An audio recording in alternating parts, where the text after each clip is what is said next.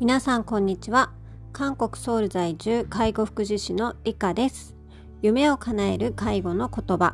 この放送は日韓の介護現場に携わってきた私が介護の現場で聞こえてくる言葉をテーマにお話をしていくポッドキャストになっております。はい、えーと、ではですね、えー、今日は12月の10日の金曜日です。えーとえーと、先週の、隔離生活から明けて今週の月曜日からまた、え、再スタートをしている、え、今日この頃でございます、え、今週の月曜日から、えーと、サービス中断営業停止から、え、解除されまして通常サービスを、えーと、デイサービスで提供しているんですけれども、えー、とやはりですねあの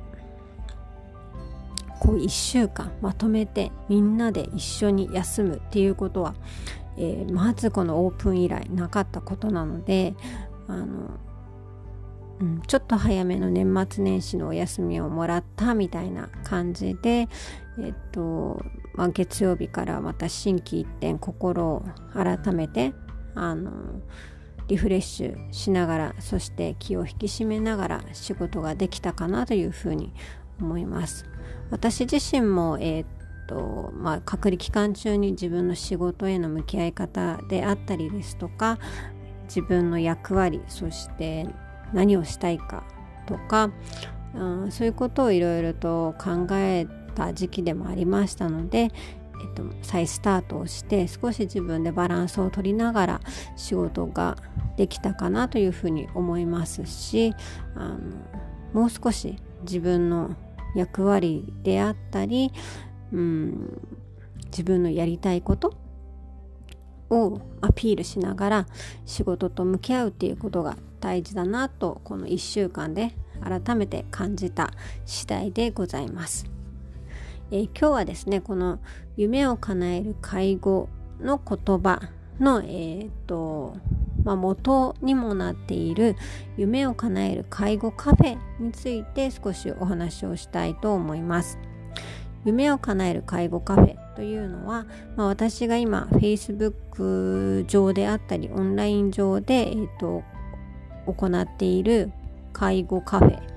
なんですけどももともとはですね、えーと、高瀬久子さん主催の夢をかあ失礼いたしました未来を作る介護カフェという、えーとまあ、団体といいますか、えっ、と企画の、えっ、とあその介護カフェの団体の中にある、えーと、ファシリテーター講座というのを、えー、昨年の10月に受けさせていただきましてそこから、えーと、派生して立ち上がった、えーとカフェになります。まあ、介護従事者の方だったり、まあ、その周りの介護に関わる人たちが、えー、つながってより良い、えーと、介護サービスであったり、まあ、社会を作っていこうっていうようなことが、えーと、テーマになっております。なので、まあ、その未来を作る介護カフェから派生した、え、私が、えーと主催している夢を叶える介護カフェは、えーとまあ、離れてはいますけども今はオンラインで、えーと、いろいろと,、えーと、つながることが可能ですので、えー、夢を叶える介護カフェでは、まあ、日韓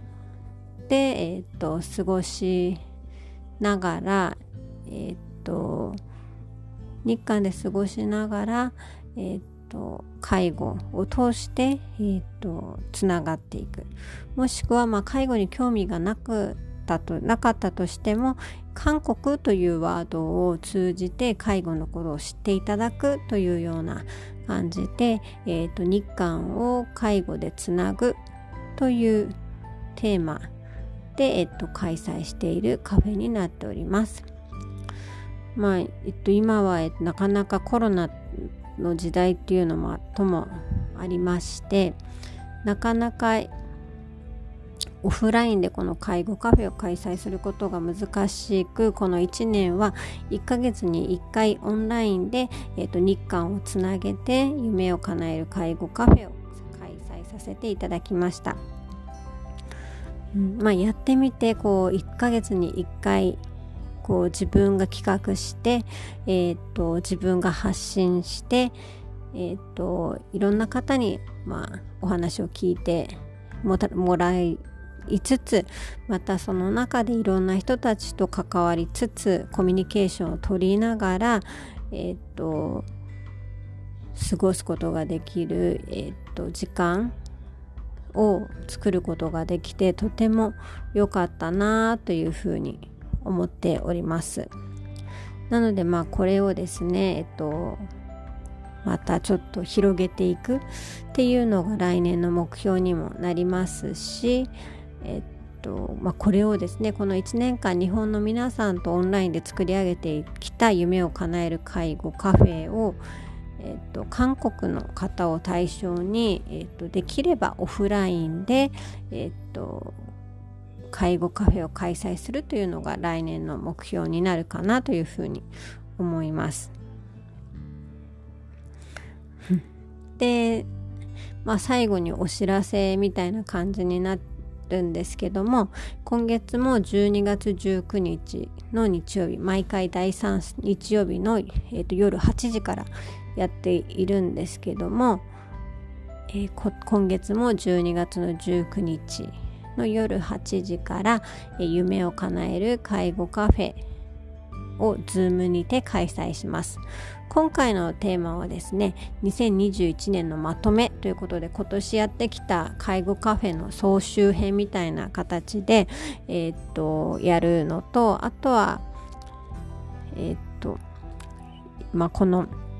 年末にあたって、えーと、韓国のデイサービスで働きながら、えーと、各コロナ感染者の発生から隔離生活を過ごし、えー、隔離生活から、えーとサービス再開をしたこの流れであったりその流れの中で感じたこと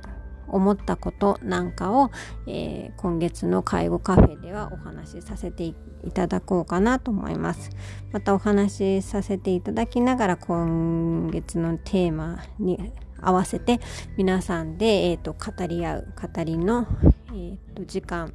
も作っていく予定となっております。なのであの本当にオンラインでやりますのでお気軽に、えーとご興味のある方は、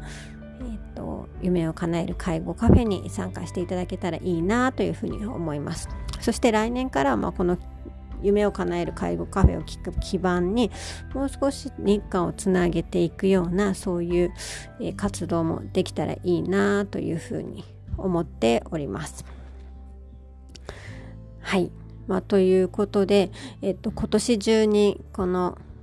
ポッドキャストも100回を目指すというふうに宣言しましたのでちょっとあの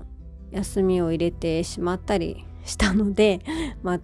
1日に2回とか、えっ、と収録して皆さんにこの介護の言葉をお届けする日も年末までには何回かあるかなというふうに思いますので是非お付き合いいただけたら嬉しいなというふうに思います。はい。今日はですね何にも食べてないのになんかあの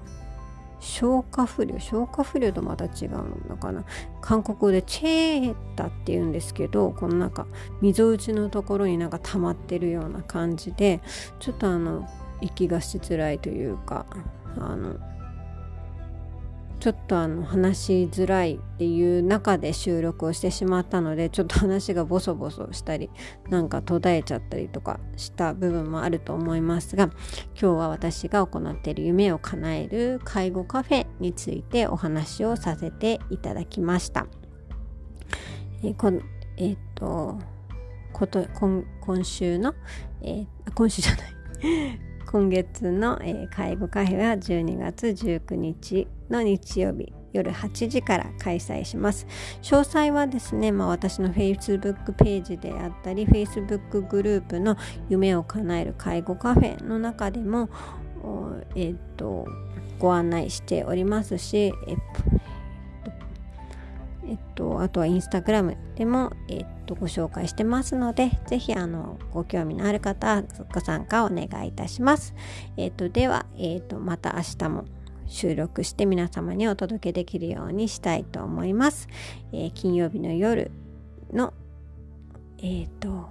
金曜日の夜ですが、まあ、皆様週末良い週末をお過ごしくださいませ。最後まで聞いてくださってありがとうございます。あんにゃん